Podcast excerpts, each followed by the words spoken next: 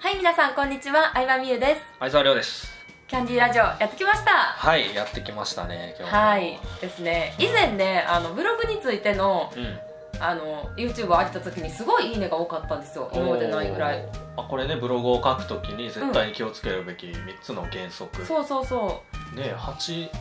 80再生ぐらいでいいね8ぐらいって言ってたのかな、確か。確かに俺らにして割合で言はうと多いねねうん多いんだけどだからブログについて知りたい人が多いのかなと思って、うんまあ今日もちょっとね、ブログのあアドバイスをしたいなと思いはまいす、もともとねブログの人や から、うんそうですねブロガー出身でここに来たので、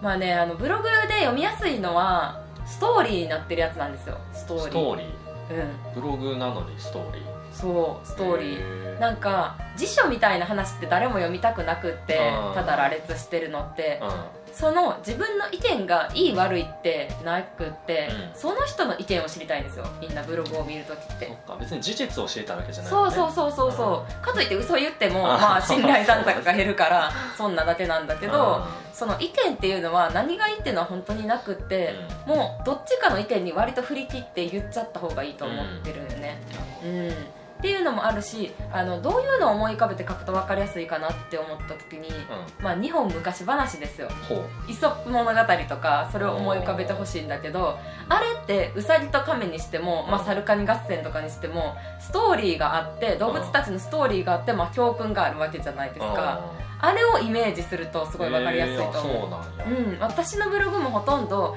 まあ、自分が実際に経験したこととか、うんまあ、人から聞いた話でそこからどう思ったかとかあこういうふうにするといいんだなとか、うんこういうことをしちゃうとあの失敗することが多いんだなとかうんなんか話があって教訓っていうのにまとめてるから読みやすいって言ってもらえるのかなって割となる思っほどねてますね確そうかにストーリーにすると入ってきやすいかもそうそうそうそうそウサギとカメにしても、ううん、ね、あれは教訓は何やろサボったらあうかんよ的ん、なそうことそでうそうすかできてるからってサボったらあかんでっていうのが教訓で確かにできてるからサボったらあかんでって言われてもそうなのそれだけ言われてもねそうなのうんはあはあはあみたいうんな感じ、、それはそう分かってるよだけどうストーリーにするからそっ子か供からお年寄りから、まあうん昔の人だったら字とかが読めない人でも話を聞いて、うんまあ覚えられるしストーリーって流れになってるからそっかそういうことかそうそうでしかも口コミしたくなるっていううん覚えるから人に話したくなるみたいななるほどそうねなんですああよくわよかったストーリーうんうんだから何が大事かっていうとやっぱり普段から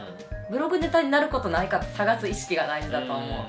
ほうどん、ね電車に乗ってる時も人と会ってる時も、うんなんかあこんなことがあったんだっていう人の話聞いた時とかでも本読んだ時とかでも思うから、まあ、それ結構すぐに忘れちゃうと思うから即メモするかなううんんうでそれをストーリー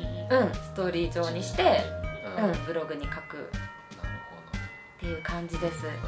ん、じゃあ例えばブログに、うんえっと、アクセスアップの方法っていうのを書こうと思ったら、うんうんうんうんただそのアクセスアップの方法を例えばキキーーワードを選ぶとか、うんうんうんそういうのを箇条書きみたいにするんじゃなくて、うん、うん、もうそれはすでにねやってる人が多いからねうそこで上位狙うって結構難しいと思ってて、んうんうん、アフィリエイターとかビジネスでやっていきたいんだったら人柄を含めて好きになってもらうことがいいと思うからんそうかそうかうんうん ああ我々我らが大ポンさんもめちゃめちゃストーリー性あります、ね、そう大根さんっていうアフィリエイター検索してみてくださいうんねもうだってブログのタイトルからうんストーリー性あるでしょ、そうそうそうそ何やったっけ、えううんー昔うん皿洗いだった、うんああそうです元皿洗いがうん1億稼いで自由になったねブログだっそてれもねストーリーうんがもう見えるもんねちょっとそうだねだからストーリーかなって思う結局はうん好きやしねみんうなん、うん、ストーリストーリー大好きー、だからなんか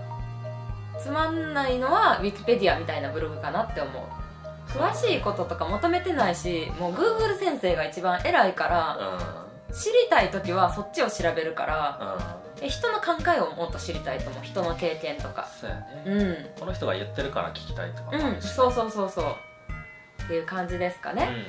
ということでブログ書く時はねうんうんあのイソップ物語とか日本昔話のようなストーリーうん教訓というか、はいストーリーとまあ感じたこととかを書くといいんじゃないでしょうかはいありがとうございます、はい。というわけで、今日もありがとうございました。はいバイバイ。